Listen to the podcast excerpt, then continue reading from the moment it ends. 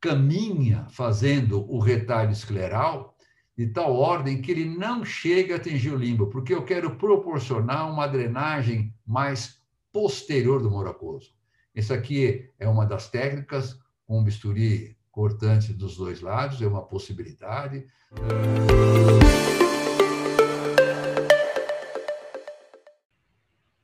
A gonoscopia continua sendo o exame essencial. Nós temos equipamentos que dão imagens fantásticas, mas a gonoscopia, quando eu tenho uma córnea transparente, quando eu posso ver detalhes do seu camelular, faz a diferença rápida me dando o sobrenome do glaucoma.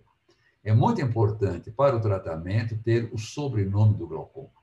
Um caso como esse, um glaucoma secundário é um processo inflamatório, onde eu tenho cinético existente aqui, muda o cenário completamente da minha forma de tratar. Pacientes com a câmara anterior estreita, a presença ou de goniocinecas, ou que houve encostamento, print da íris, traz um cenário completamente diferente no meu tratamento. Então, fazer gonoscopia é fundamental em todos os pacientes. Os residentes precisam exercitar e ter o hábito depois de fazer gonoscopia em todos os pacientes suspeitos e portadores de glaucoma. Os nossos tratamentos, a gente tem aqui a eficácia e aqui o potencial de risco. Então, eu tenho uma medicação uma medicação é o que tem menor eficiência, mas tem o menor potencial de risco.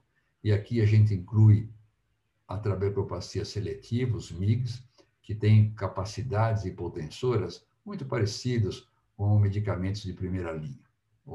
A trabecopatia seletiva também tem esse tipo de resultado. Depois, eu tenho no segundo ponto as múltiplas drogas, as combinações de drogas que já aumentam a eficiência, e também aumenta os riscos por mais efeitos colaterais. Depois eu tenho a trabeculectomia, que tem uma eficácia maior, mais risco maior. Nós temos os implantes de drenagem, valvulados ou não, que também tem um potencial de risco maior, mas reduz mais a pressão intraocular. E os processos ciclodestrutivos, que reduzem mais ainda os valores da pressão intraocular e aumentam a eficiência.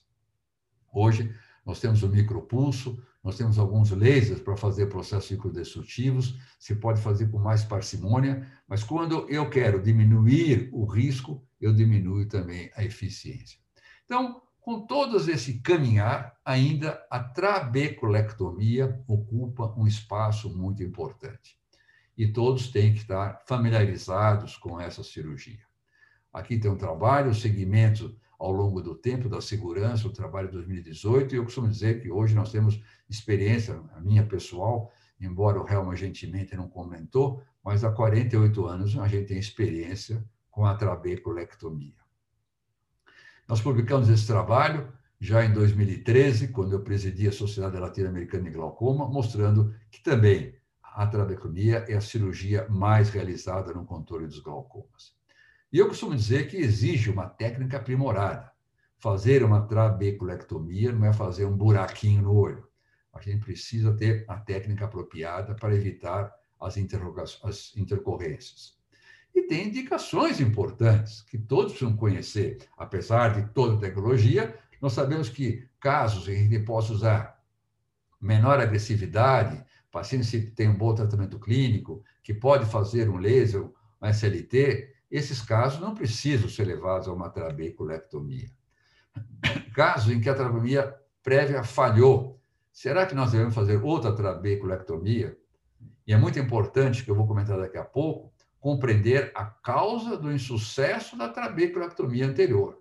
Por que, que essa trabeculectomia anterior não funcionou? Então, compreendendo isso, a gente vai determinar se podemos fazer uma outra trabeculectomia ou não. Caso em que eu tenha uma conjuntiva não sadia, Steven Jones, uma queimadura, esses casos nós vamos ter péssimos resultados. Detalhes no pré-operatório muito importante. Condições sistêmicas do paciente, hoje, um grande volume de idosos, como, por exemplo, a hipertensão arterial sistêmica, como, por exemplo, a diabetes, o uso de anticoagulantes, nós devemos suspender o anticoagulante dos pacientes. Eu sempre digo que quem deve suspender o anticoagulante para fazer uma cirurgia de glaucoma é quem prescreveu o anticoagulante. Existem vários caminhos. Nós podemos, por exemplo, partir para um anticoagulante de ação rápida, né, heparina, por exemplo, e podemos suspender pouco antes da cirurgia e retornar depois da cirurgia. Mas quem deve manipular isso é quem prescreveu. E pacientes com doenças pulmonares, podemos pacientes com tosse, pode dar um descolamento de coroide intenso, se fizer muita força, tossindo. Então, são cuidados muito importantes que nós temos que ter já no pré-operatório. Já no pré-operatório, a gente deve educar o paciente. Educar o paciente que deve lavar as mãos. A pior complicação que eu começo da trabeculectomia é uma endoftalmite. O uso correto da medicação, que deve fazer os retornos, que isso nem sempre é feito de maneira apropriada. Evitar manobras de vassalva, fazer força qualquer, até força para o banheiro, qualquer tipo de esforço. E cuidados com acidentes, limitar as suas atividades. Raramente a gente educa os pacientes adequadamente no pré-operatório. O cirurgião tem que conhecer adequadamente a anatomia cirúrgica para que ele possa fazer o seu procedimento. Eh, a cirurgia do glaucoma mudou muito, a trabeculectomia continua com o mesmo nome, mas hoje mudou muito. Hoje a gente trabalha com retalho conjuntival de base fórnix. Hoje a gente evita a cauterização excessiva, a gente caminha fazendo o retalho escleral de tal ordem que ele não chega a atingir o limbo, porque eu quero proporcionar uma drenagem mais posterior do moracoso. Essa aqui é uma das técnicas, com bisturi cortante dos dois lados, é uma possibilidade. Ah, às vezes nós usamos uma lâmina simples, mas senhores notam aqui que nós fazemos de tal ordem que a drenagem é mais posterior, evitando aquelas ampolas avasculares grandes na região límbica existente aqui.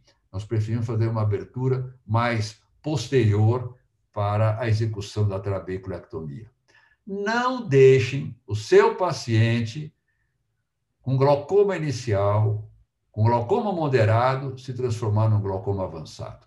Antes disso, nós devemos fazer um procedimento, talvez cirúrgico, para evitar um glaucoma avançado. Os glaucomas avançados exigem uma agressividade muito maior e é muito mais difícil o controle. O custo é muito mais elevado para esses pacientes.